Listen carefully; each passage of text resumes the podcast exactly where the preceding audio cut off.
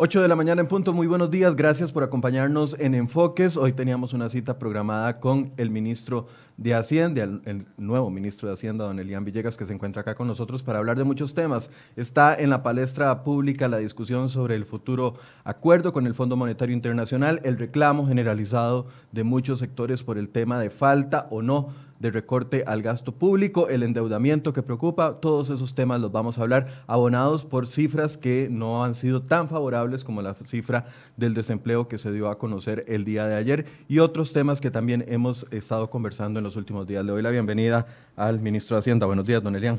Buenos días, muchas gracias por la invitación y es una linda oportunidad para hablar de todos esos temas hoy viernes por la mañana, así es que Aquí estamos, con mucho gusto. Muchas gracias, don Elian. Lo primero que le preguntaba era si ya tiene el equipo completo, porque usted llegó a un ministerio donde faltaban muchas, muchas, muchas piezas claves. Hemos tenido que abocarnos a un montón de cosas en estos días y la verdad no hemos, no hemos tenido tiempo todavía para, para buscar eh, con el detalle que, que requiere, eh, pero ocupamos nuevo tesorero nacional, nuevo director de crédito público, eh, que son dos figuras claves en todo el proceso de endeudamiento. Eh, y, eh, de momento las plazas están ocupadas. En el caso de crédito público hicimos un recargo en, en el viceministro y en el caso del Tesorero Nacional está ocupada interinamente por el subdirector, por don Mauricio Arroyo. Entonces, de momento estamos bien, vamos trabajando bien, digamos que lo que ocupamos es salir a buscar esas dos plazas, pero eh, habrá tiempo más adelante. Ahora hay que enfocarse en otras cosas que son mucho más urgentes. Eh, el único nombramiento ha sido el del viceministerio. Sí, el del viceministerio nada que, más. Que tuvo que salir a la defensa de él inmediatamente porque surgieron cuestionamientos por ser una persona investigada. es una persona con un nivel técnico elevadísimo, bien conocida en el mercado. Creo que, que no hay ningún problema con eso. Aunque haya una investigación penal en curso. Eh, Creo que hay un principio de inocencia que cubre a toda la gente y, es el caso de don Isaac. Ok, y con respecto a otro tema que quiero descargar desde el puro principio, otro de los reclamos, incluso del Colegio de Ciencias Económicas, es el hecho de que usted no sea economista y que ostente el cargo del Ministerio de Hacienda. ¿Qué opina de ese cuestionamiento? Tal vez, eh, solo aclarar, el reclamo no es del Colegio de Economistas. El Colegio de Economistas, por el contrario, emitió una opinión diciendo que no estaba de acuerdo con el reclamo. El reclamo es de un grupo de expresidentes del Colegio de Economistas. Yo creo que en general eh, hay una potestad constitucional del, señor presidente de la República de nombrar sus ministros y dentro de esa potestad él evaluó el currículum eh, mío y, a partir de ahí hizo el nombramiento. Creo que, que, hay que dejar el tema ahí, no, no creo que, merezca eh, mayor eh, detalle. La constitución es clara, el presidente hizo las evaluaciones y, y, bueno, hoy estoy ocupando el puesto de ministro de Hacienda. Bien, descargados esos dos temas, eh, don Elian, comencemos hablando de, de, uno de los asuntos que ha preocupado más a la gente y que también estamos con expectativa de que pueda suceder y es el acuerdo al que aspira el país con el Fondo Monetario Internacional. Empecemos por ahí. Efectivamente, la cifra a la que estamos aspirando para un financiamiento el próximo año es de 2.250 millones de dólares. Puede andar por ahí. No, no, hablamos del próximo año. Lo que se habla es de una cifra que puede eh, ser para financiamientos a lo largo de tres años. Es parte de lo que hay que conversar con el fondo. Puede andar por ahí perfectamente el tema, pero eh, no es... Aquí hay que tener claridad en algo no es que el, crédito del fondo va a venir a darnos todo el financiamiento del próximo año, eh, sino que es parte del financiamiento. Aquí lo que interesa sobre todo es un conjunto de, medidas que puedan llegar a tomarse a partir del convenio con el fondo y por supuesto contar con el visto bueno, con el apoyo, con el sello del fondo al conjunto de políticas que se han venido aplicando y que se estarán aplicando en el futuro. ¿Se podría eh, describir como un plan rescate, como los planes rescate del Fondo Monetario Internacional con otras economías como la de Grecia o la de Argentina? Jamás, jamás. No, no estamos en esa condición ni por asomo. Eh, nosotros estamos en una situación donde el fondo eh, básicamente nos hace el crédito, de alguna forma nos dice, ok, ¿cuál es el camino por el que quieren andar para llegar a, ciertas metas? Y esas son las propuestas que les tenemos que hacer, pero estamos muy, muy lejos de eso. Sí, eh, viendo ayer eh, algunas cifras, el Fondo Monetario cuando ha intervenido en economías, como le digo, la de Grecia o la Argentina, andan por arriba de los 50 mil millones de dólares. Nosotros estamos aspirando a 2.250 o un poquito más, ¿es así? Sí, sí, bueno, también hay que ver cuál es el tamaño de las economías, ¿verdad? Nuestra economía es relativamente pequeña comparada con ese tipo de economías. Pero en términos generales, eh, eh, yo lo primero que quitaría ahí de la mente de todos eh, los que nos están oyendo la palabra rescate, no estamos ni por asomo cerca de que ocupemos un rescate. Dentro del conjunto de necesidades de financiamiento, ocupamos créditos baratos. Esos créditos baratos están en el mercado internacional, están en el BID, en el Banco Mundial, en el Fondo, en el BESIE. A eso estamos acudiendo, a eso estamos acudiendo este año, a eso vamos a acudir el próximo año. ¿Por qué? Porque eso nos permite disminuir el costo del financiamiento por vía de intereses, eso hace que ese colchón que pagamos por intereses sea cada vez más pequeño y nos ayuda al final en el déficit. El, plazo que se maneja sería tres años. Eh, es, eh, le, reitero, el tema del fondo está crudo. No es un tema en el que todavía nos hayamos sentado a conversar como Consejo Económico. Eh, no hemos discutido las medidas que le vamos a plantear al fondo. Entonces, en, general, yo sé que la gente come ansias porque le digamos, eh, con el fondo lo que vamos a hacer es eh, obligarnos a que A, B, C y D, pero eso no está todavía formulado en ningún lado, todavía no lo hemos discutido internamente. Entonces, no es algo que podamos llevar todavía a la palestra pública, porque ni siquiera lo hemos empezado a discutir. Sí, yo, entiendo, eh, entiendo la necesidad, yo no creo que la gente coma ansia, lo, que la gente está es preocupada por la situación económica y por las posibles soluciones que hayan para el próximo año. Pero ya doña Pilar había adelantado, y me parece que el presidente del Banco Central también había adelantado, que eh, eventualmente se necesitaría para esos para poder acceder a ese crédito un ajuste por parte de nosotros, que ronda el 2.2% del PIB. Ahí estamos hablando de aproximadamente un ahorro de 700 mil millones por parte de nosotros, un sacrificio por parte de nosotros. También eh, se manifestó que eso puede venir por parte del el ahorro, como está diciendo usted, como por parte del ingreso. Con una reactivación económica importante, eso se puede dar de, de forma amplia por el lado del ingreso y con un recorte, póngase un recorte de un 1% en el presupuesto, eh, ya sería un recorte pues bastante importante eh, que ayudaría, no, perdón, un recorte de 1% del PIB, ¿verdad? este, eh, ya sería un recorte que nos ayudaría muchísimo y eso de alguna forma ya nos encausa muy claramente hacia alcanzar ese tipo de metas. Entonces, yo aquí lo, lo, lo, que, lo que sí quisiera yo dejarle a la gente es, es, es lo siguiente. Ya, por ejemplo, mayo. Mayo cerramos con un déficit eh, primario de 1,01 del PIB. 1,01 para que la gente eh, que nos está escuchando y nos está viendo lo tenga presente, son alrededor como unos 700 millones de dólares. Hemos gastado en el COVID. En COVID hemos gastado alrededor de unos 450, 500 millones de dólares. Pongámoslo así. Entonces, si a esos 700 usted le quita 500, el diferencial son unos 200 millones, que viene a ser como punto 20 del PIB. Entonces, punto 20 eh, de, un punto del PIB. Entonces, si a ese 1,01 usted le quita eso, quiere decir que si no hubiéramos tenido COVID, prácticamente estaríamos con un déficit primario muy cercano a cero. Muy, muy cercano a cero. Pero además, si usted toma ese déficit primario y lo revisa en los últimos cinco años, a partir del 2016, resulta que solo en el 2016 hubo un déficit primario inferior a ese. Es decir, a pesar del COVID, estamos cerrando con un déficit primario de 1,01 en mayo. Y abril y mayo fueron los dos peores meses de la pandemia, fueron los dos peores meses en la parte económica de la pandemia.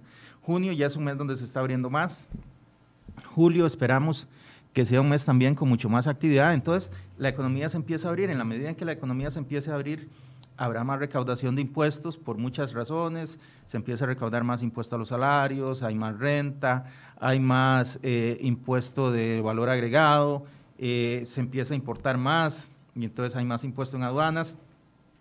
Todo eso hace que la recaudación mejore y que el déficit pueda ir disminuyendo, al menos el déficit primario. Entonces, yo, yo ahí lo que le quiero transmitir a la gente es que eh, yo sé que el mensaje normalmente es un mensaje muy negativo, la gente dice vamos al despeñadero, vamos al despeñadero, pero también hay posibilidades de ir hacia otros caminos y esas posibilidades están abiertas y dependen en mucho de lo que hagamos desde el gobierno, desde la Asamblea Legislativa y también va a depender mucho de la fuerza que tengamos en el proceso de reactivación. Sí, sin embargo, el, el panorama usted dice, mayo, abril y mayo han sido los, son los meses más fuertes en materia económica, pero tampoco hay garantía de que mejoró junio, que julio va a ser un ¿A usted qué le parece, Michael? ¿Usted ha visto la calle? ¿Usted ha visto más gente en, los comercios? ¿Ha visto un mayor movimiento o menor movimiento en junio que en abril y mayo? Pero veo también un alza en el desempleo, por ejemplo. Pero veo es el alza que usted un reclamo, veo un reclamo. ¿El alza es la que usted esperaba o es inferior? si caemos en lo que yo opino, es, muy subjetivo. Bueno, lo que le estoy preguntando es... sí, es que aquí, aquí... Usted me está diciendo que ya lo peor, del, lo peor económico del COVID ya pasó. el ministro de Hacienda garantiza que lo peor económico del, del COVID ya pasó. Yo no le puedo garantizar eso porque yo no sé eh, qué va a pasar con el COVID. Esperemos que no haya una segunda oleada que nos afecte y que tengamos que cerrar una serie de actividades que sean muy importantes, porque en ese caso el impacto sería mayor. Pero ceteris paribus, como dicen los economistas, que no me digan nada del Colegio de Economistas por usar la frase, este, si nos mantenemos por, por donde vamos, lo peor ya pasó. De aquí en adelante vamos en una ruta totalmente distinta. Vamos en una ruta de reactivación, en una ruta donde la gente se va reintegrando a sus empleos, donde la economía se empieza a abrir, se empieza a activar y creo que eh, eso es la parte más importante que de alguna forma tenemos que transmitirle a la gente. Hay esperanza porque gracias a Dios no nos fue tan mal en la parte económica durante los periodos más duros del COVID. Ya, ya casi vamos a hablar de reactivación, pero quiero seguir con el tema del Fondo Monetario. Y si estamos aspirando a ese crédito de 2.250 millones, sabiendo de que además es muy difícil conseguir buenas condiciones con el perfil de deudor que tenemos en este momento, eh, con organismos internacionales privados o inversores privados.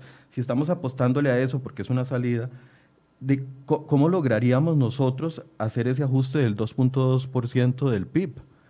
¿En qué se está pensando? Porque algunos han mencionado, algunos diputados que hemos consultado han mencionado, bueno, está el proyecto de venta de VIXA, por ejemplo, o el, tema de FANAL que había planteado el antiguo ministro de Hacienda, pero eso solo generaría de los 700 mil millones que tendríamos que ajustar, solo generaría poco más de la mitad. Sí. ¿A, dónde, de dónde podría estar? ¿En recorte de gasto público o en más impuestos, que es lo que yo sé que ustedes no quieren hablar todavía, pero es lo que muchos no, tenemos temor de que suceda? Yo no quiero hablar de cosas que no hemos concertado. Eh, creo que primero hay que concertarlas internamente, luego se pueden hablar públicamente. Claro, pero ¿cuál es el menú que se maneja? No, el, menú, el menú, eh, yo lo que le diría es que el menú, por lo menos en lo que a mí respecta, está encabezado por recorte de gasto público. Y entonces ahí es donde estamos enfocados en este momento, ver cómo recortamos gasto público para definir cuál es el tamaño real del pastel. Una vez que, definamos cómo quedamos en la parte de gasto público, podemos entrar a ver eh, el resto, porque a partir de eso es que tenemos que definir, ok, qué es lo que ocupamos financiar y entonces cuál es el tamaño al que tenemos que aspirar. Pero sin tener esa parte lista, no podemos entrar a ver el resto del menú. Ahora, 2.2%, eh, 700 mil millones, yo sé, no puedo entrar a ver esa parte del menú.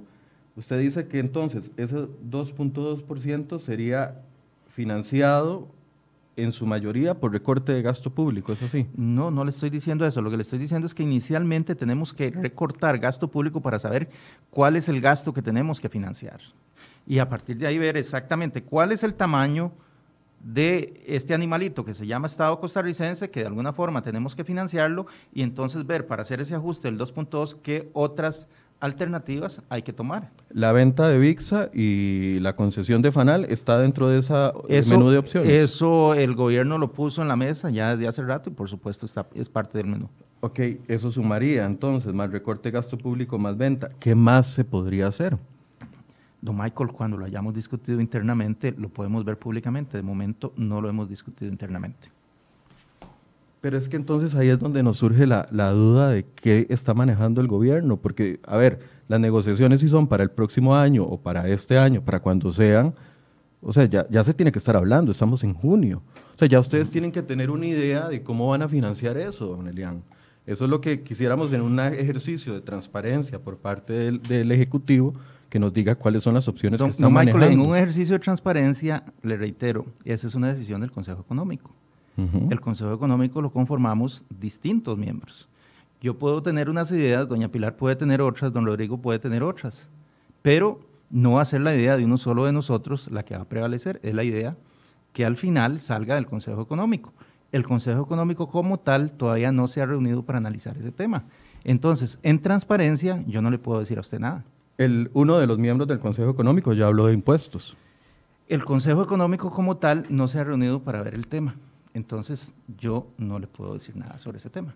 Ok, entonces no le hago una pregunta como parte del Consejo Económico, sino se la hago como ministro de Hacienda. ¿Qué opina el ministro de Hacienda con respecto a un incremento de impuestos del 13 a 15%, por ejemplo, en IVA? ¿Qué eh, opina el ministro de Hacienda para no tener que depender de lo que vaya a decir el En el tema del IVA, claramente lo he manifestado en otras oportunidades, el incremento del IVA es el último eh, es el último impuesto, está en, el último lugar de la lista para mí.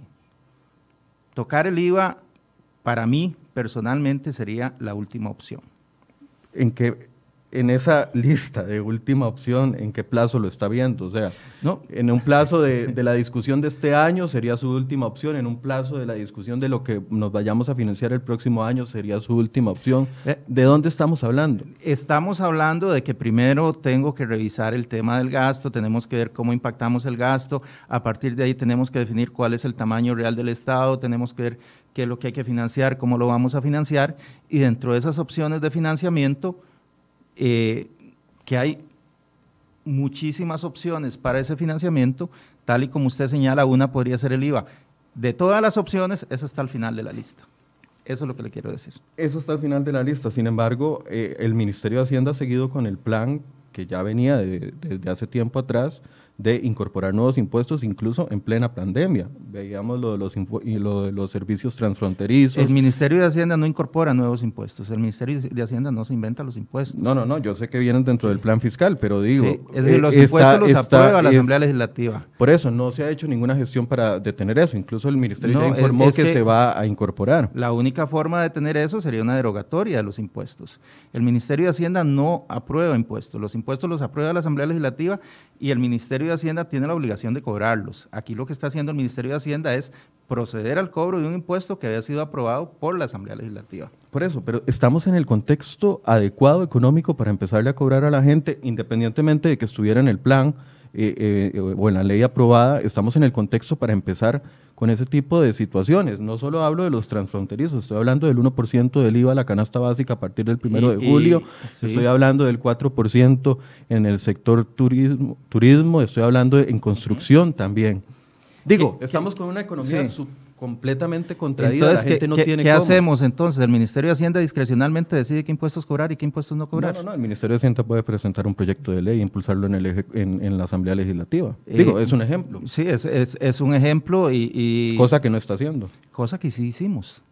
Lo presentó el Ejecutivo en el tema de... Del 1% del IVA y somos agropecuarios. Sí lo hicimos. Ahora... Con impuestos transfronterizos no lo hicieron. No. Ni lo van a hacer. No, tampoco lo vamos a hacer. Es que lo que hay que ver también es, eh, precisamente, don Michael, estábamos hablando de que hay que hacer un ajuste eh, del 2.2 del PIB. Eh, ¿Qué pasa si usted empieza a quitarle los impuestos a, Netflix, a Spotify, y entonces después le quita los impuestos a construcción que está por el piso. Y le quita los impuestos a la otro y al otro y al otro. ¿De dónde sale la plata para financiar eh, la deuda, las pensiones, los salarios, las carreteras, eh, de algún lado tiene que salir. Pero por otro lado, se señala que el endeudamiento es alto eh, y, cada vez erosionamos más la base impositiva. Entonces, ¿cómo balancea uno esa ecuación? ¿Cuál, cuál, ¿Dónde está el punto perfecto? ¿Cómo hacemos para pagar las pensiones a tiempo, para construir más carreteras, cobrando menos impuestos y cada vez menos y menos y menos? No se puede. Entonces, hay, hay, que ver cuál es el justo balance en eso. Pero incorporar impuestos en este contexto puede desincentivar a los mercados. Puedes Además, ¿quién va incentivar a, la gente a ver Netflix. Puede hacerlo. Sí, o y- y puedes sería muy incentivar a la gente que tenía planeado construir una casa y a que ahora los costos le van a incrementar a no hacerlo en este contexto. ¿A usted le parece que alguien que está planeando construir un edificio se va a echar atrás por un incremento del 4% en el IVA o se va a echar atrás por una situación económica derivada de una pandemia? Es decir, ¿qué es más grave? La Cámara ¿En de Construcción ha dicho grave? que son complementarios. De No. hecho, han venido a reclamar aquí el hecho de, de- de la no posposición de ese 4%. No, no, no lo veo tanto por ese lado. Creo que cuando Sí, usted... es que no es lo que a mí me parece. cuando Le usted- estoy diciendo, digamos, lo que dicen los sectores. Sí, sí, Le estoy y- mencionando y- aquí y- y a los don sectores- Acón, Por, de la supuesto, de los, sectores siempre van a querer que, que la cantidad de costos asociados a su actividad sea la más baja posible, pero tenemos que verlo también dentro de un contexto de justicia tributaria, ¿verdad? Eh, de alguna forma, eh, más bien es un grupo de insumos que cuentan con una tasa preferencial, ¿verdad? Y, y eso creo que, que también dice cuál fue la intención del legislador. La intención del legislador fue de alguna forma incentivar esa actividad con una tasa preferencial. Ahora lo que se hace es cobrar esa tasa. Entonces, para ver, el, el- el- el Ejecutivo sí estaría dispuesto a ceder en el 1% del IVA, que no, que, no, que no se empieza a cobrar ahora a partir del 1 de julio. Se presentó el proyecto de ley ante, ante la Asamblea Legislativa ya desde hace un par de semanas, eh, o una semana por ahí. La idea eh, sería eh, re- retrasarlo un año más. Ese fue el proyecto que se presentó, teniendo presente siempre que dentro de un año se iniciaría el cobro, porque sí es importante para efecto De la trazabilidad. de la trazabilidad y de darle formalidad a una serie de actores de esa industria. Entonces, eso sí se mantiene para un año, pero lo que se quería era re- retrasarlo por un año. Sí, yo no se lo atribuí al Ejecutivo porque es una iniciativa que don Carlos Avendaño ha venido eh, dando desde hace más de cinco o seis meses que venía hablando, pero tiene razón usted, el Ejecutivo lo presentó. Entonces, en IVA, en 1% de IVA, sí estamos dispuestos a sacrificar. ¿En turismo?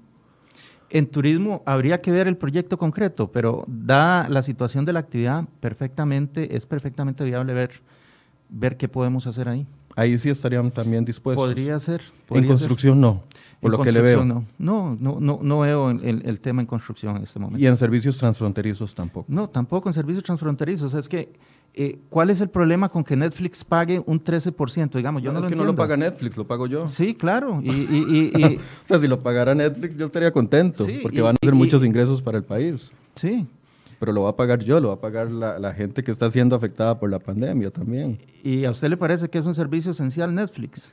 Es que no es lo que a mí me parece, don No, claro que sí. Es que usted me está diciendo que lo paga usted. Entonces, si usted lo paga, entonces cuénteme. Para Estoy usted hablando, es un no, no, no, es que independ- lo que yo diga aquí no, no, no, mi opinión personal no pesa. Le estoy haciendo una pregunta basado en lo que la gente consume. O sea, Sí. ahorita estamos en una época de pandemia. Incluir, y es que si fuera solo Netflix, pero cuando uno ve la lista de 120 servicios eh, que se van a pagar, muchos utilizados por la gente, uno dice, No, todos son utilizados por la gente. La inmensa mayoría son utilizados por la gente. Ahora, ¿qué hacemos dentro de ese ajuste del 2.2? Eliminemos servicios transfronterizos. ¿Cómo lo compensa? Porque si usted quita eso de aquí, tiene que compensarlo por otro lado. No, no se vale decir, quíteme servicios transfronterizos, quíteme construcción, quíteme turismo, quíteme esto, y entonces cada de los ingresos hacen así, así, así, y el déficit hace así, así y así. y los gastos hacen así, así. y No, así. señor. Con mucho gusto le hablo de los Ya gastos. casi vamos a hablar de los Mayo, gastos. los gastos cayeron un 5%, los gastos sin intereses. Ve que los números no son tan malos. Bueno, yo tengo aquí gastos los sin números y intereses no cayeron dicen eso. 5%. Pues que pensé No, que iba a claro decir que algo sí, lo- más. Los números, dicen, los números dicen eso, los números que nosotros sacamos ahora para el mes de mayo dicen eso. El gasto del gobierno cayó un 5%. ¿Tiene que caer más? Sí, tiene que caer más. Va a caer más. ¿5% sobre qué? El gasto del gobierno comparativamente a mayo del año anterior cayó un 5%, Ujú. a pesar de COVID. ¿Cuánto representa eso en millones de colones? En millones de colones, eh, le quedo viendo el dato. Con mucho gusto se lo paso después para que usted lo vea concretamente. Porque es que 5% no, puede pero, ser pero es muy lindo. así Usted, o puede ser pero asado. es que usted me estaba hablando de que el gasto como, como un No, factor es que- negativo y yo le es- estoy estoy diciendo que el gasto es un factor positivo. Es que aquí le tengo unas cifras para, para que analicemos el gasto. El, factor se está contrayendo, el, el factor de gasto. ¿Y lo vamos a cortar más? Sí, lo vamos a cortar más, por supuesto. Es decir, en eso estamos y tenemos un compromiso de llevar un presupuesto en las próximas semanas a la Asamblea Legislativa cortando gasto. Pero lo que tenemos que ver también es, es que hay cosas que se están trabajando y que se están haciendo, no todo es negativo. No, no, no, yo sé que no todo es negativo. Yo lo tengo clarísimo. Lo que quería ver con el tema de las preguntas específicas a impuestos específicos que se están incorporando es tratar de sacar cuál es la posición con respecto a impuestos, cuál va a ser esa flexibilidad que ustedes van a tener, porque usted me dice, 13% a 15% está en lo último de mi lista. Pero por otro lado, hay un tema como el sector construcción que está reclamando y es, no, no, no, eso sí tienen que comenzarse a cobrar. Los transfronterizos sí tienen que empezarse a cobrar. construcción 4%, ¿verdad? Sí, 4%. Es lo que establece la ley. Sí, por eso. Escalonado. Ellos están pidiendo plazos más altos o más largos. Sí, es decir, estamos hablando hay, dos temas. Usted me plantea, está dispuesto a subir el impuesto de ventas. Yo le digo que está en el último lugar de la lista y de pronto me dice que porque estoy cobrando el impuesto transfronterizo. Entonces, me parece que hay como una contradicción en el tema. No, no, es que es un, es un solo discurso, es el discurso de impuestos.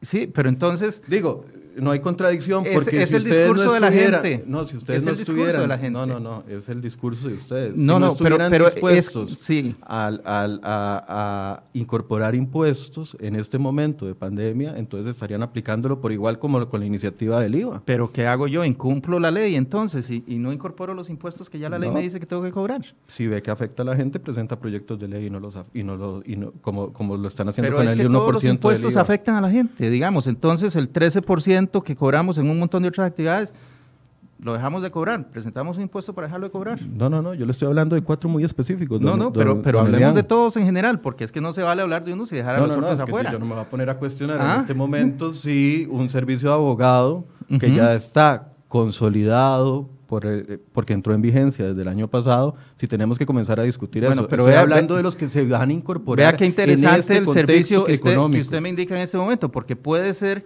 que los abogados, por ejemplo, en este momento la estén pasando muy mal. Puede ser que las oficinas de abogados al día de hoy... Sí, pero ya es un eh, impuesto consolidado porque ya se ha aplicado en el tiempo. Sí, pero... Tenemos un año aplicándolo. lo que usted me está hablando es de la afectación en la gente. Eh, entonces, yo aquí lo que le planteo es lo siguiente, básicamente. En primer lugar, un incremento de impuestos del 13 al 15, como usted me estaba consultando, yo se lo digo con toda claridad, al final de la lista. Los impuestos que hoy están aprobados, hay que cobrarlos.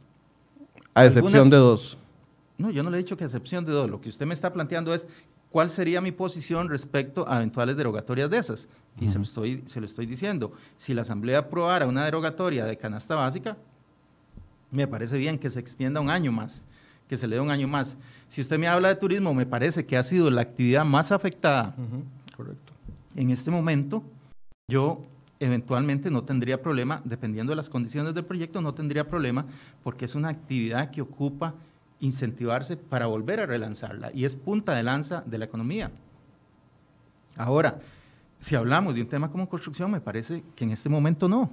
Aunque esté eh, caído en el piso del sector construcción. Eh, me parece que el sector construcción es un sector importantísimo para la economía, pero que probablemente desde el punto de vista de IVA ya el incentivo está dado.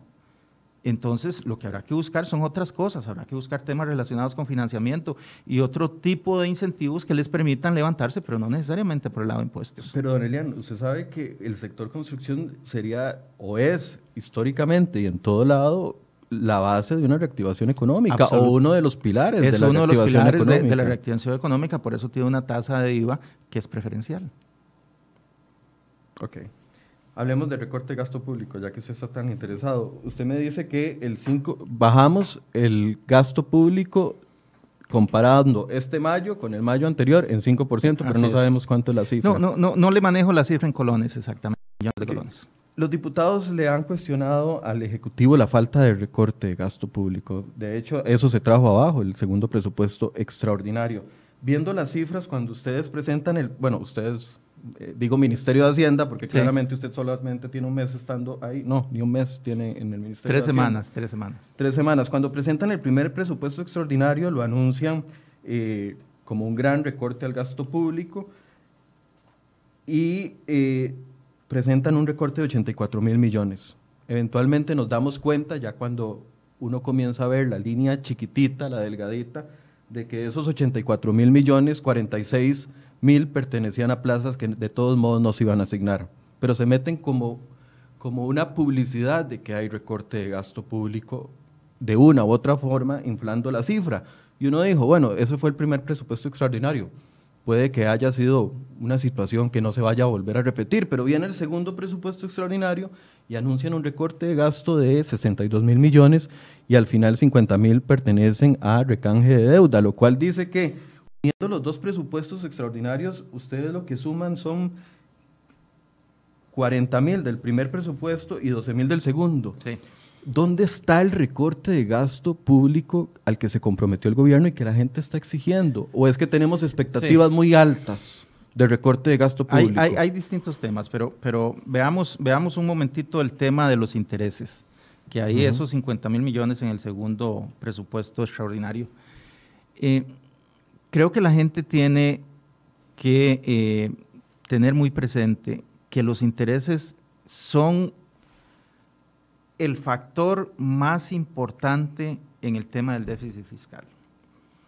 Si nosotros logramos controlar el tema de los intereses, nosotros podemos dominar el déficit fiscal. Por el contrario, si los intereses se nos disparan, ahí estamos en graves problemas. Por eso, cuando se habla de que hay una reducción en intereses, es un tema interesante, es un tema importante. Reducir 50 mil millones en el pago de intereses precisamente por el recambio de deuda significa que la estrategia está funcionando. Pero no es recorte de gasto público. Por supuesto que es recorte de gastos. Y cuando usted tiene el presupuesto, eh, le están hablando de 12.5 billones de colones, ahí van metidos los intereses, ahí van metidas todas esas plazas. Entonces. Los eh, diputados no lo interpretan como recorte de gasto público, la Contraloría no lo reporta como recorte de gasto público. Pero por supuesto que lo es. Al final usted tiene un presupuesto total y de ese presupuesto resulta que lleva metido el cobro de intereses. Es más, se lo pongo así, el pago de intereses representa cuatro veces el gasto del Poder Judicial. Entonces, usted podría tomar una decisión y decir, me voy a quedar sin Poder Judicial. Una barbaridad, ¿verdad? Es decir, entiéndase que eso es una barbaridad, no, no lo estoy diciendo nada más a modo de ejemplo. A algunos políticos les encanta. No, no, no, no, jamás. Yo jamás, eh, nada más a modo de ejemplo. No, no, no, algunos otros políticos. Eso puede ser una opción. O la otra es decir, voy a recortar los intereses en 25%. Si usted puede lograr lo segundo, es el mismo efecto que lo primero. Y resulta que el Poder Judicial tiene 12.500 trabajadores y tiene un montón de gastos, etcétera. Entonces, lo, que quiero es que visualicen el peso de una cosa y de otra. Los intereses pesan cuatro veces lo que pesa el Poder Judicial en el presupuesto.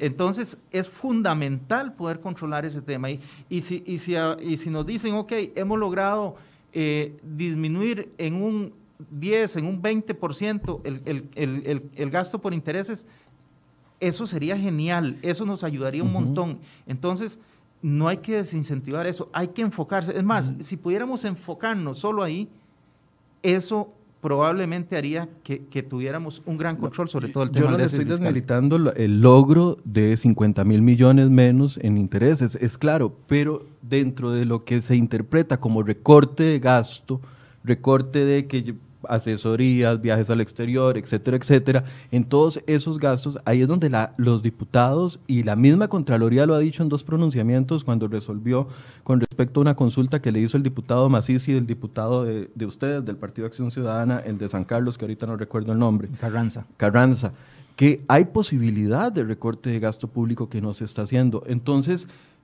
por eso es que le preguntaba, es que tenemos expectativas muy altas que en ese 10.5 billones de colones, que es el presupuesto que manejan ustedes, ahí no hay margen de acción. Yo sé que el 96% está comprometido para las transferencias, etcétera, etcétera, pero en ese 3.5% que usted dice que hay margen de acción, ¿por qué solo se ha recortado 50 mil millones? Eh, yo ahí le diría, regáleme tres semanas. Yo en tres semanas presento el presupuesto extraordinario y ahí es el tercer ministro y se lo hemos preguntado a los dos minutos yo, anteriores. Yo estoy trabajando en eso en este momento. Es más, tengo que decirle, mañana tengo que meterme todo el día a trabajar en eso. Mañana sábado, al igual que he estado los dos sábados anteriores metido en el trabajo al 100%, eh, y precisamente lo vamos a dedicar únicamente al tema del recorte en el presupuesto. Y es más, permítame decirle que ya en este momento ya recibimos todas las propuestas de presupuesto para el próximo año que yo llego primero de junio al ministerio, tenían que estar presentadas para el 15, entonces la decisión que tomé fue preséntenlas de conformidad con lo que se les solicitó.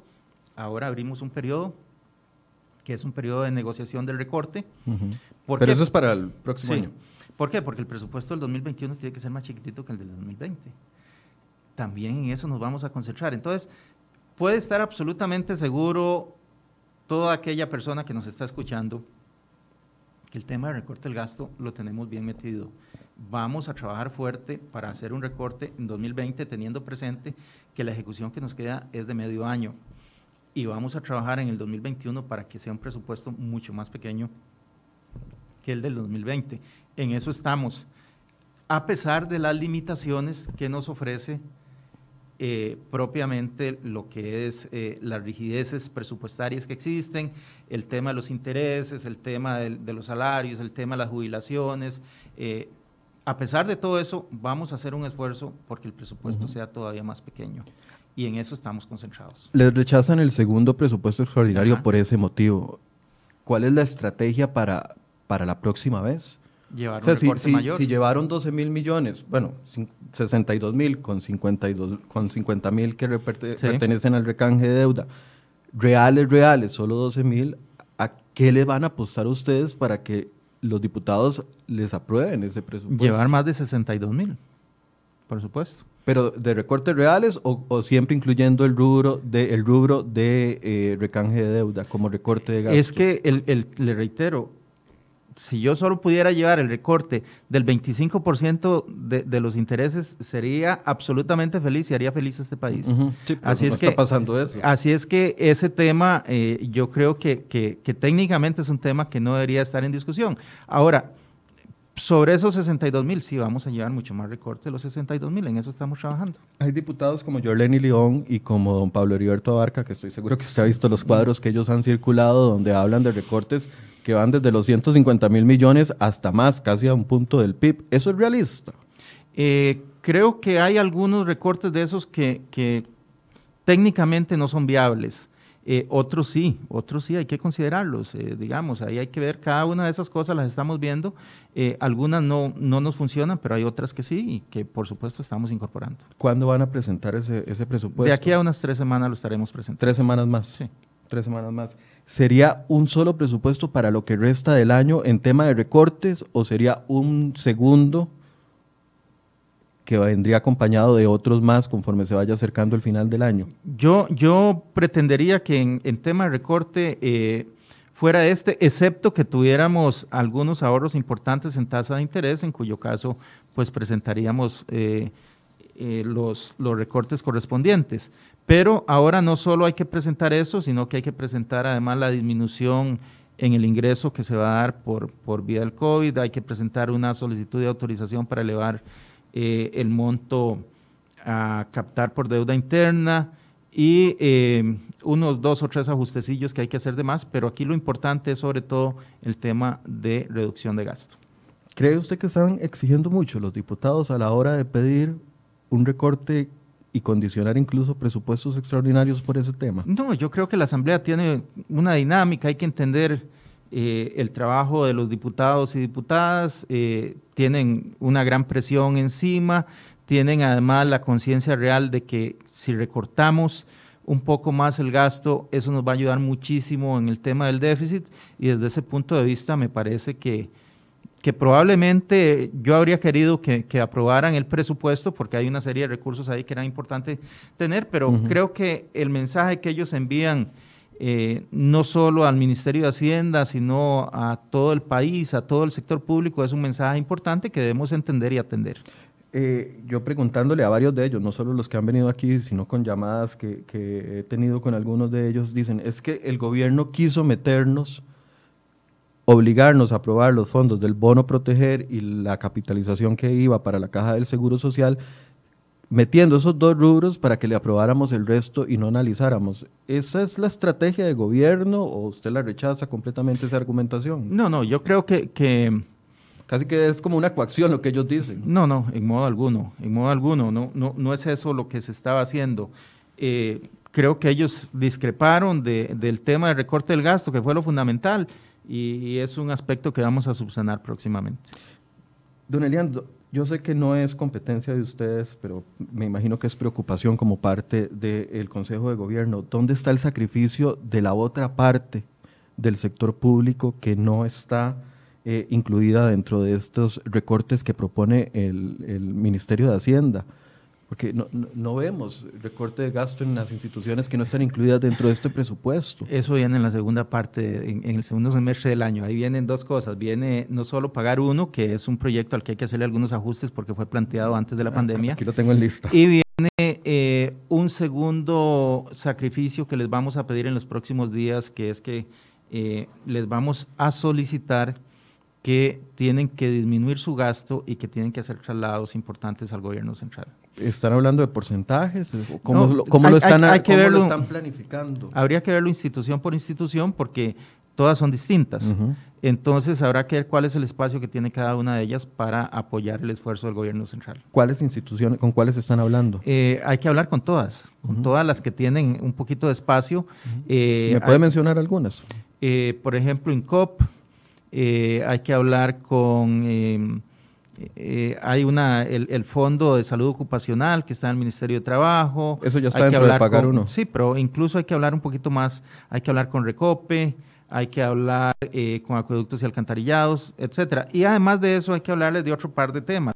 Algunas se les envió la nota diciéndole que tenían que pasar sus fondos a caja única y hay una cantidad importante que no lo han hecho, que se quedan afuera.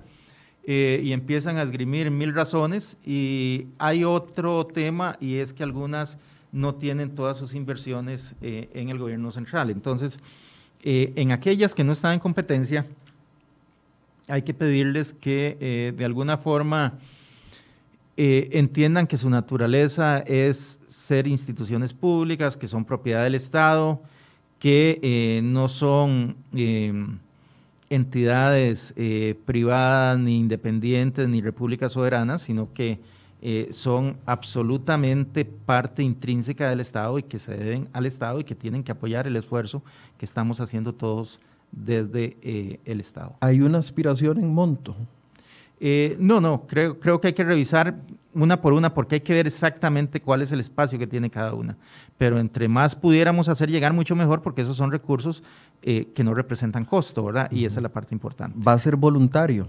Digo, va a quedar, yo sé, yo sé lo que me va a responder, pero va a ser voluntario. Eh, si, si el AIA yo creo, o, yo, no, no. una institución dice, no señores, van a ver ustedes qué hacen. Yo creo, yo creo que resguardando la autonomía funcional que puede tener cada una y viendo que deben contar con los recursos suficientes para poder llevar adelante su labor, eh, pues de alguna forma eh, esperamos que esa voluntariedad eh, sea mucho más exigida de lo que ha sido hasta ahora. Digo, pero legalmente, ¿qué mecanismo de acción ah, tienen ustedes? Aparte de que, digamos, el presidente es el que pone los presidentes ejecutivos y podría jalar orejas ahí, pero yo creo que, que juntas directivas pueden más que más que legalmente tiene que haber una convicción de que esto es algo que le que necesitamos todos y que ellos son parte del Estado. Es decir, eh, hay algunas instituciones, eh, con toda claridad se lo digo, que a veces eh, creen que están como en Disneylandia.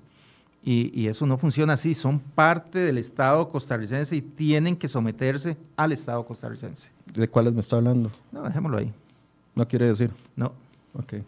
Hablemos de la, de la deuda, que es otro de los aspectos que también preocupa más por la cantidad de créditos que estamos eh, solicitando con organismos multilaterales en este momento. Escuchemos nada más unas declaraciones de la semana anterior, porque yo quiero escuchar su opinión con respecto a esto. ¿Qué dijo Marcelo Prieto en, en esta mesa el viernes anterior?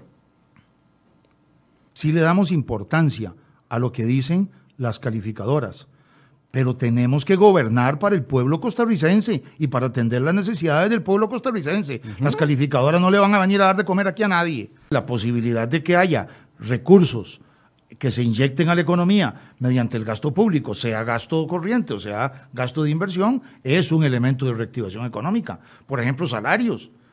Si hay, si, si hay, si hay salarios y si la gente puede consumir más, eso es un factor de reactivación económica. La regla fiscal, como usted bien lo sabe, se reduce sencillamente a que las instituciones públicas están obligadas a invertir una parte de su presupuesto en inversión y en gastos de capital. Eso es a todo lo que se reduce la regla fiscal. Después de la entrevista de la semana pasada, muchas declaraciones se han dado y mucha gente quedó muy preocupada por esas declaraciones de la mano derecha, vocero del gobierno, don Marcelo Prieto. que ¿Cuál es la posición suya con respecto a estos tres temas específicos? Uno, las calificadoras de riesgo no nos vienen a dar de comer. ¿Qué piensa usted o qué piensa usted sobre esa aseveración? Eh, en mi vida profesional, eh, una de las cosas que, hacía por acá en, nuestro país era precisamente eh, trabajar como asesor externo de una calificadora de riesgo. Conozco bien el proceso y respeto el proceso. Es una opinión que las calificadoras dan. A veces a uno le puede parecer justa o injusta, pero es una opinión que es relevante, eh, sobre todo en los mercados internacionales, y desde ese punto de vista tenemos que hacer la labor interna para que esas calificadoras nos vuelvan a ver y, y, que de alguna forma entiendan el esfuerzo que estamos haciendo, el camino que llevamos, y que es un buen camino, y a partir de eso, pues tratar de mejorar un poco esas calificaciones. Creo que es algo que debemos tener siempre sobre la mesa y es algo con lo que tenemos que trabajar. Y pues para nosotros en el Ministerio de Hacienda esa calificación, ojalá y, pudiéramos tener la más alta calificación, pero al menos ojalá y podamos mejorar las calificaciones que tenemos en este momento significativamente. Pero sí, me respondió algo muy bonito, pero no lo que le pregunté. ¿Qué opina de la declaración del vocero de gobierno con respecto a eso? ¿No le, no le pone clavos en el camino a usted, que sí usted tiene que sentar a negociar y hacer y explicar con las calificadoras de riesgo lo que estamos haciendo. O sea, si el ministro dice, no, no, no nos importa, porque de, por sí ellos no nos vienen a dar de comer. O sea, si yo fuera ministro de Hacienda estaría muy preocupado, porque me, me, me, pone piedras en el camino, ¿o no? Yo, creo que las calificadoras de riesgo... Eh, ven un poquito las políticas que se están llevando adelante, cuáles son los resultados de esas políticas, eh, cuál es el camino que estamos llevando. De hecho, en las próximas semanas tengo reuniones con todas las calificadoras de riesgo para conversar un poquito de eso y creo que eso es lo importante para ellas.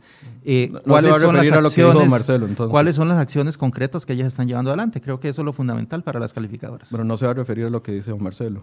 Creo que ya me referí creo que el, trabajo de las calificadoras es muy importante. Sí, pero el vocero de gobierno está descalificándolas. Pero yo creo que es muy importante lo que hacen las calificadoras. ¿Usted no opina como el ministro de, la presidencia entonces? Yo, creo que hacen un trabajo que es importante en todas las economías, que eso no, nos pone eh, de alguna forma en las mesas de los inversionistas del mundo que ven eh, en algunos casos la calificación y a partir de ahí deciden si revisan más el país o no lo revisan más. Y desde ese punto de vista, pues tener una mejor calificación siempre va a ser mucho mejor para cualquier país. No se va a referir a lo que dijo Marcelo entonces. Ya me referí. Don Elian, doña Pilar nos dijo, y quiero confirmar estos dos datos antes de darle la pregunta, que para este año estamos apostando a 3.800 millones en créditos multilaterales que están en tramitación en la Asamblea Legislativa y 2.000 y la colocación de 2.000 millones de dólares más en bonos antes de que finalice el año. ¿Eso es correcto? Bonos internos. Sí, anda por ahí, la, la suma anda alrededor de unos 6.000 millones de dólares. ¿Las calificadoras no son referencia para la colocación de esos bonos internos? No, las calificadoras son referencia sobre todo para, la para, para lo que es eh, propiamente mercados internacionales. Ahora. Pero no lo toman en cuenta. O sea, si estamos en casi bonos basura, casi bonos C, o, a menos de que usted me diga todo lo contrario. Eh, ahí tal vez yo, yo lo que te diría es: el inversionista local conoce con toda claridad eh, el mercado. Entonces, el inversionista local no, no va a esperar, voy a ver qué me dice Standard Poor's. No, el inversionista sabe más del mercado local y sabe más del gobierno de, lo, de, de la información que puede manejar Standard Poor's. Entonces, ese inversionista local eh, toma su decisión con base en, la información que tiene. Eh, ¿Cuál es el tema de las calificadoras internacionales? Que un inversionista institucional internacional puede tomar una decisión diciendo, yo solo quiero eh, invertir en aquellos bonos que sean de A para arriba. Entonces no vuelve a ver lo que está de ahí para abajo. Pero el inversionista nuestro costarricense conoce a profundidad y a partir de ahí toma sus decisiones de inversión. Y, precisamente creo que en los últimos, eh, en las últimas semanas se ha presentado una cosa interesante. Hemos venido en un esfuerzo por, por reducir tasa y, se ve claramente eh, ya donde se empieza a reducir esa tasa y eh, eso nos ayuda muchísimo en todo el tema del déficit fiscal. Cuando usted habla de inversionista local, ¿está hablando de inversionista local privado o está hablando de inversionista local público? Eh, hablo de los inversionistas institucionales, que son la inmensa mayoría de los que están en el mercado costarricense. Entiéndase aseguradoras, fondos, de, pensión, fondos de inversión, bancos, todos estos. Es que ahí también me surge la, la, preocupación, porque si vamos a pretender colocar 2 mil millones de dólares en bonos de aquí a que finalice el año, y quienes están invirtiendo, y usted me dice si el dato está incorrecto, pero según lo que revisó nuestro compañero Luis Valverde en eh, la documentación oficial del Banco Central y de la página del Ministerio de Hacienda, desde marzo ningún inversionista privado está comprando bonos, solo públicos. ¿Eso es correcto? No, yo, yo creo que en los últimos días se ha dado un proceso, un, acercamiento importante de muchos inversionistas. ¿Han comprado bonos? Sí, claro, se han comprado y se han colocado. ¿Privados? Se han, hecho... Yo, yo no les sabría decir si privados o no, eh, pero las colocaciones normalmente se hacen a institucionales. El, inversionista institucional es el inversionista relevante para efectos del mercado nuestro. Eh, inversionista privado, digamos, no, no sé cómo entenderá usted privado, pero por institucionales y dentro de los institucionales hay un montón de privados, ¿verdad? Los mismos fondos per se, al final, son inversionistas privados, si uno los quiere ver así. El banco como tal, si hablamos de Banco Nacional, Banco de Costa Rica, sí son públicos, pero los fondos que manejan son fondos de inversionistas privados. Claro, pero es que eh, podrían considerarse inversionistas privados, pero al final administran fondos de los ciudadanos. A, a, eso es lo que me refiero, y donde nosotros no tenemos voz y voto. Por ejemplo, si se, va, si se pretende colocar 2 mil millones de dólares en bonos con la calificación de riesgo que tenemos y con las condiciones y los van a colocar las operadoras de pensiones, claramente los ciudadanos deberíamos de estar preocupados que se estén comprando con nuestros dineros bonos que no eh, van a generar o que están en riesgo de ser bonos basura. A eso es tal vez por ahí por donde va mi pregunta. Es que si usted lo enfoca como que están en riesgo de ser bonos basura, eh, creo que ahí es donde está el enfoque, ahí es donde hay un problema de es que eso es lo que dicen las calificadas, estándar en PURS, exactamente. Estamos eh, con, perspectiva negativa a caer en C, que son bonos basura. ¿Y por qué no lo ve con la perspectiva contraria? ¿Por qué no lo ve con la perspectiva de mejora cuando hemos hablado? Porque estándar en PURS precisamente perspectiva negativa, no positiva. Sí, pero véalo usted, que usted que está aquí en este mercado, vea lo que hemos hablado, hay disminución del gasto, hay probabilidades de disminuir más gasto, eh, hay posibilidades de que la situación mejore en lo que tiene que ver con la recaudación, hay esfuerzos de gobierno en materia de empleo público, eh, hay una serie de cosas que son positivas, que van a afectar positivamente. No, no, no, no tiene uno que ver solo lo negativo. Creo que el país está mucho mejor que eso y el país va a mejorar. Vamos a ir por una senda absolutamente distinta. y de aquí a fin de año esos bonos, usted lo que tiene que ver más bien desde el punto de vista del inversionista, usted puede tomar dos opciones. Una, decir, qué torta, eso va a ser un bono malo, entonces no quiero comprar. O si usted está viendo las alternativas, usted dice, voy a comprar ahora porque este es el momento en que puedo obtener mi mejor tasa de interés, porque en diciembre la tasa de interés va a estar más baja y entonces voy a hacer una ganancia capital. Es que aquí yo lo que estoy Todo tratando depende de, de, la, de la opción que usted tome como inversionista. Sí, señor, pero yo le entiendo eso. Usted me acaba de decir hace cinco minutos que la opinión de los eh, de, la, de las calificadoras de riesgo importan. Sí, claro. Una opinión de una calificadora de riesgo muy reciente, que por otros aspectos, por el levantamiento de la regla fiscal y por otros aspectos, toma la decisión de ponernos en, en, una perspectiva negativa casi cayendo a C. Entonces, por más de que yo quiera ver el panorama positivo y tratar de ponerme en esa posición en la que usted está, una herramienta técnica me está diciendo lo contrario. Entonces, no puedo colocarme en ese mundo de, de, claro que sí puede colocarse nada más cuando la no, referencia no, es un mundo de es un mundo de negocios. Yo lo que le estoy hablando a usted es de un mundo de negocios. Usted tiene dos opciones. Usted dice, ok, yo voy a tomar este millón de dólares que tengo y lo voy a invertir en bonos de Costa Rica o lo voy a ir a invertir en bonos del Tesoro. El bono del Tesoro le va a estar pagando como un 1% por ahí. Eh, incluso puede que menos. Mientras que el bono de Costa Rica le puede estar pagando en este momento un 7%, depende del plazo al que usted se ubique. Entonces, al final, lo que usted puede estar pensando es, dadas las condiciones de Costa Rica, Costa Rica va a estar captando en diciembre a menos tasa. ¿Por qué? Por todas las cosas que hemos hablado aquí, que, que, son positivas. Y cuando usted ve el tema de recorte de gastos, si llevamos un tema de recorte de gastos que sea significativo, va a ser una señal fuerte. Entonces, usted lo que podría decir es, invierto allá al 1 o invierto aquí al 7, sabiendo además que de aquí a diciembre yo puedo obtener una ganancia capital importante sobre ese bono. Entonces, es una opción de negocios. Usted decide cuál de las dos toma. Depende de cuál sea su aversión al riesgo. Pero como está el riesgo positivo, está el riesgo negativo y usted lo sabe también.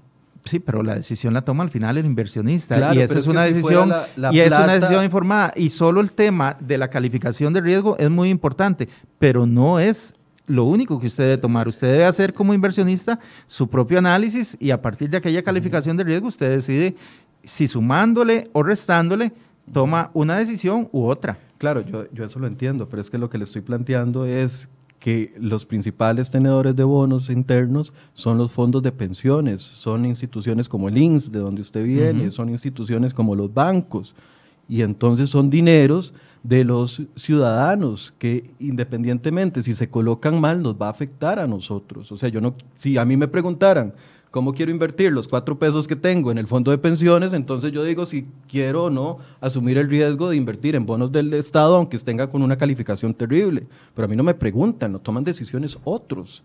Eso, esa es la preocupación, tal vez no lo tome como una crítica, sino la preocupación de que tengamos que colocar dos mil millones de dólares con eh, fondos que provienen de los ciudadanos. Ahí es donde yo trato de plantear mi preocupación. Ahí, lo que hay que ver es que todos estos fondos tienen esquemas de inversión, tienen comités de riesgo, tienen comités de inversión, pasan análisis técnico y a partir de ahí es que ellos toman la decisión. Es una decisión técnica que se toma. Eh, y creo que estos fondos, a pesar de todo, en Costa Rica entienden claramente que el mejor papel que pueden encontrar es el del gobierno de la República. Me quedan cinco minutos y voy atrasadísimo con la lista de preguntas que le había preparado, pero quiero eh, dedicar unos minutos a reactivación económica y, y, el financiamiento del próximo año también. Tal vez salgamos del financiamiento del próximo año, porque si uno ve un cuadro que fue publicado, tal vez Federico me ayuda a colocarlo, eh, este cuadro donde se ven los vencimientos del 2021 o 20 en adelante, vemos que los compromisos para los próximos años están complicados. Eso nos va a obligar a qué? A más deuda. Eso nos va a obligar a hacer una gestión de deuda en este segundo semestre que nos permita eh, alargar plazos, mejorar tasas, eh, aplanar la curva eh, y eso es también parte fundamental de lo que estamos haciendo en este momento. Si nosotros asumimos que todos esos inversionistas a que usted hace referencia ocupan que le entreguemos la plata de una vez, entonces eh, pues sí puede ser grave el tema. Pero hay que entender una cosa. Hay muchos vencimientos, perdón, para noviembre, ¿verdad? Eh, en este año. Hay muchos vencimientos para noviembre. Hay unos vencimientos importantes, precisamente lo que queremos es hacer algunos canjes para reducir esa masa de vencimientos. Ahorita están faltando dos mil millones. Sí, anda por ahí. ¿De dónde van a salir? mucho va a salir de canjes, mucho sale de canjes, mucho sale de alargamiento de plazos, porque hay, hay, hay dos cosas que son preocupantes para un inversionista institucional eh, fondos de pensión, de inversión, bancos, aseguradoras. Una es que no le paguen, esa es la más preocupante. La segunda preocupante es que le paguen, porque precisamente estos inversionistas eh, viven del flujo de los intereses, no necesariamente están viviendo del flujo de los principales. Entonces, para ellos es fundamental manejar una cadena de pagos de intereses. Entonces, aquí es donde se vuelve vital el tema de la eh, no puedo usar renegociación, ya me advirtieron que esa palabra no, de los canjes de bonos eh, que, usamos para extender los plazos, para aplanar la curva y con ello disminuir el pago por intereses, pero sobre todo para que no se nos presenten esas barras tan altas de vencimientos en el corto plazo, ¿verdad? Porque eso eh, termina, pues de alguna forma, afectando todo lo que tiene que ver con flujo de caja. Entonces, es algo que se está trabajando. Por ejemplo, el lunes pasado ya hicimos un canje de alrededor de 100 millones de dólares eh, y, y en este segundo semestre nos vamos a concentrar mucho más en eso, ya para hacer canjes mucho más grandes, porque eh, es un tema que sí termina siendo muy importante para nosotros en el tema de gestión de la deuda. ¿Hay riesgo de un hueco fiscal nuevo para noviembre si no, se logran hacer estos recanjes? No, no. Perdón que sea tan negativo, pero es mi trabajo presentar los panoramas y ver cómo piensa el gobierno ante todos los panoramas. No, no, no, no. No, pero presente los panoramas positivos también, Michael, no, no hace daño. La gente quiere, la gente quiere oír cosas positivas. Hay que darle esperanza, hay que darle camino, porque todo eso. Cuando hay datos como esos, no, pero pero también hay, otros, también hay datos positivos, hay datos positivos. Este, eh, hablemos, por ejemplo, cuál es el impacto que va a tener en la economía del hecho de que tengamos una de las bajas de mortalidad más bajas en esta pandemia. ¿Va a tener impacto o no va a tener impacto? Por supuesto que lo va a tener. En este momento hay países, hay aerolíneas que nos están diciendo, por favor, abran, queremos llevar gente, la gente quiere ir a Costa Rica. ¿Por qué? Porque ha demostrado que puede manejar bien la pandemia. Sí, esa parte está bien. Entonces, y va a tener un impacto económico importantísimo. Entonces, hay elementos positivos. Por eso le repito la pregunta para escucharlo y tener confianza. Y en noviembre, si llegara a haber un hueco fiscal, entonces yo puedo no va a haber este un hueco fiscal, no, hay ningún problema. Don, Elian, usted nos prometió en junio no que no iba a haber un hueco fiscal en noviembre, no va a haber hueco fiscal. Eh, todo está manejándose de forma que todo esté controlado y más bien aquí dependemos eh, de la aprobación de los empréstitos por la Asamblea Legislativa pero también estamos manejando eh, todo el tema de gestión de la deuda de forma que podamos disminuir esas barras tan altas que hay de renovaciones en algunos plazos. Eh, ¿Se va a pedir una nueva autorización para elevar el monto a captar en deuda interna? Eh, lo que pasa es que al disminuir la cantidad de ingresos por efecto de la pandemia, entonces hay que hacer una compensación. Entonces habría que hacer un diferencial entre el monto en que quede finalmente el presupuesto después de los recortes y el monto de los ingresos. Por eso, entonces sí se tiene que pedir sí, una habría, habría que pedir una autorización. ¿Y se tiene calculado cuánto? No, porque habría que ver cuánto es el monto del recorte, ¿Cuándo cuánto es el hueco que queda. ¿Cuándo podrían tener ese número? Eh, cuando presentemos el presupuesto extraordinario. Eh, ¿En tres semanas? En tres semanas. Ok, perfecto. Reactivación económica, para cerrar.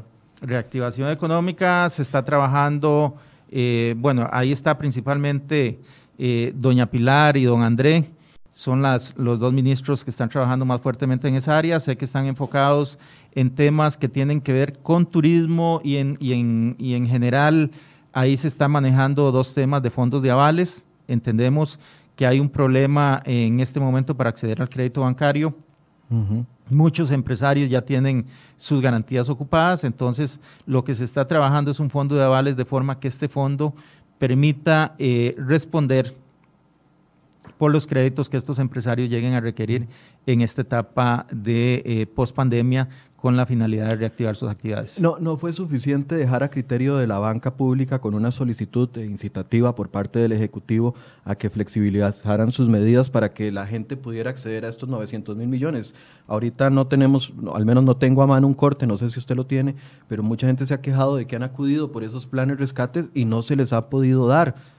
¿Qué más se puede ejercer desde el Ejecutivo sabiendo que los bancos son independientes de sus políticas internas? Ahí precisamente por eso se está manejando este tema del fondo de avales, porque gran parte del problema es que eh, no hay garantías sobre esos créditos. Y entonces los bancos lo que plantean es no podemos dar un crédito sin garantía, sobre todo en el caso de los bancos públicos, porque lo que ellos dicen es eh, manejamos recursos públicos, esto nos va a generar un problema interno también a nosotros. Además, si se nos viene un tema por el lado de la morosidad, pues termina afectando los indicadores y nos puede meter en problemas a todos, ¿verdad? incluso al mismo Estado. Entonces, por eso se maneja el tema del fondo que yo tengo con los fondos con los fondos para colocar deuda interna. No, porque ahí estamos hablando de la actividad de los privados, ahí estamos hablando de que eventualmente los privados no pudieran pagar el crédito este, no estamos hablando del Estado, el Estado va a pagar. El Estado va a pagar.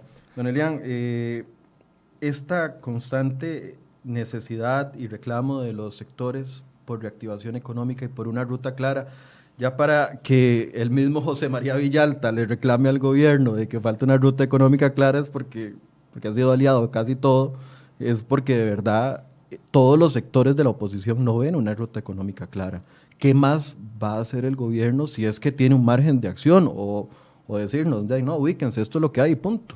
No, creo que el gobierno de alguna forma ha estado, ha estado planteando eh, la ruta a lo largo del tiempo. Sí hemos conversado que probablemente tenemos que hacer un esfuerzo de comunicación, casi que de, que de alguna forma más más didáctica, poder presentar esa ruta para que sea más comprensible, porque a veces cuesta anudar una cosa con otra. Yo, yo eso lo entiendo perfectamente. para Pero, usted, ¿cuáles son las claves de la ruta económica que ha presentado el gobierno? Digo, lo que no estamos viendo desde afuera, ya que somos negativos y usted nos puede decir con positivismo lo que sí tenemos que ver. Este, creo que hay, hay elementos que son importantes. Por ejemplo, el tema de los créditos. Los, 900 mil millones. No, el tema de, de los créditos externos. Okay. Los créditos externos son parte fundamental. ¿Por qué?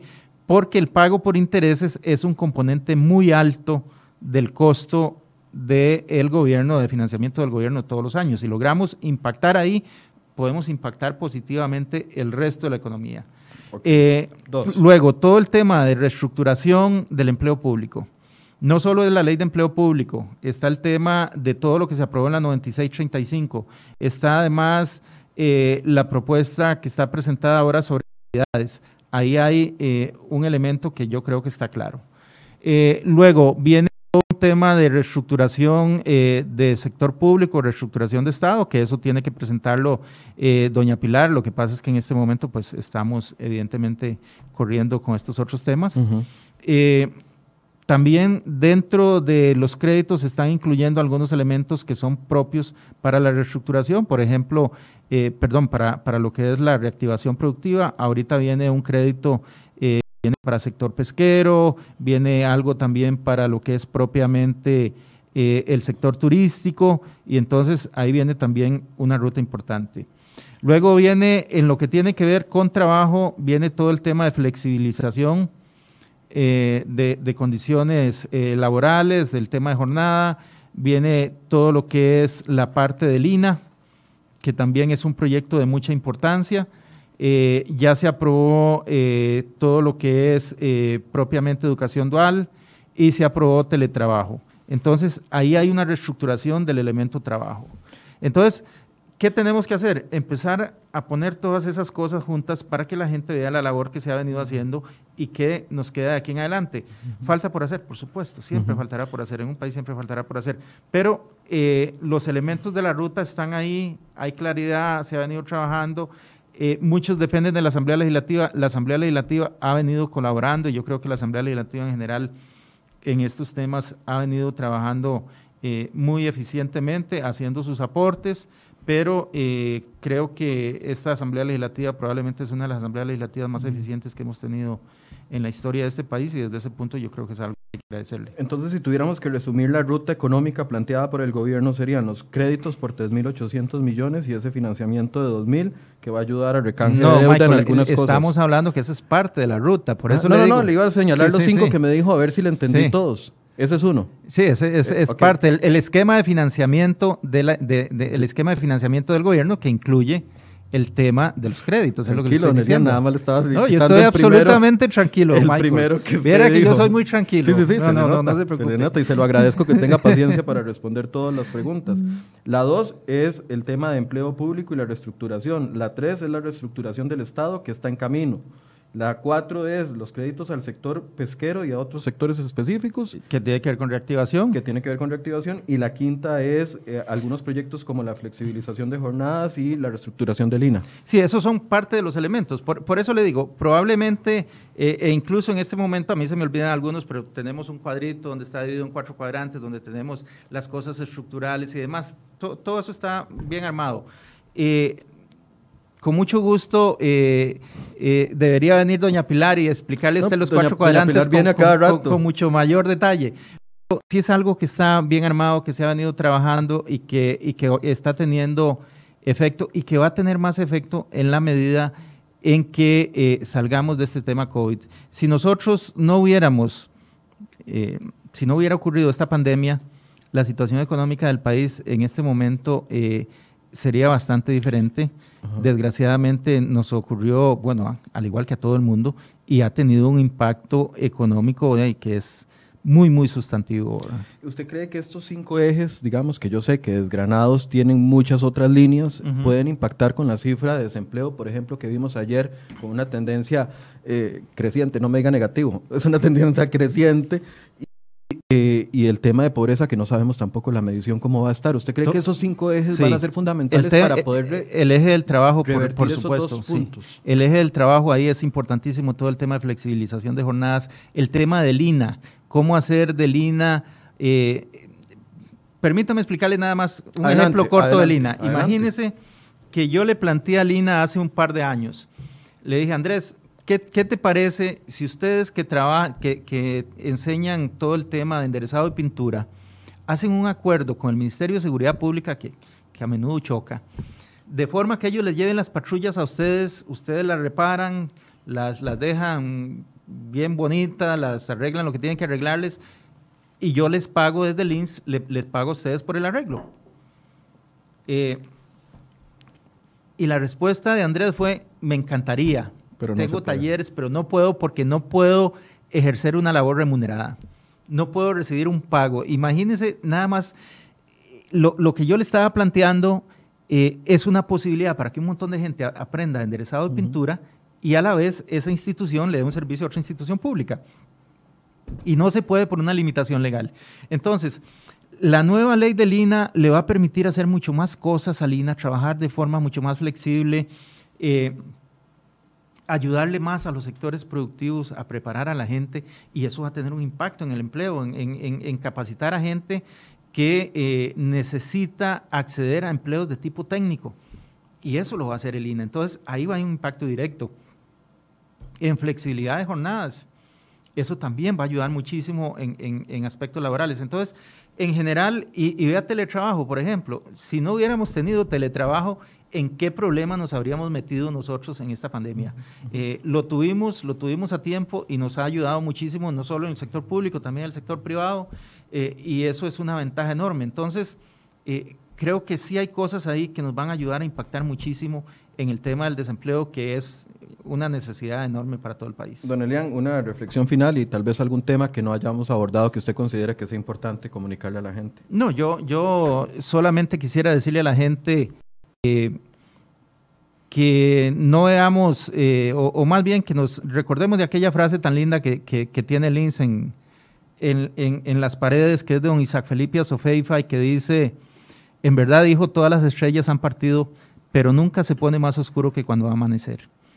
Eh, Costa Rica tiene las potencialidades, tiene la posibilidad de enfrentar el futuro de una forma positiva y esta situación en la que nos ha metido el COVID y un poco la situación que también venía desde atrás es algo de lo que vamos a salir, vamos a salir más fuertes como país, vamos a salir con un conjunto de eh, actividades en nuestra economía que no teníamos antes, vamos a salir con una sociedad más unida y con una economía más fuerte y todo eso va a ser en beneficio del país. Así es que con esperanza, con optimismo, vamos hacia adelante.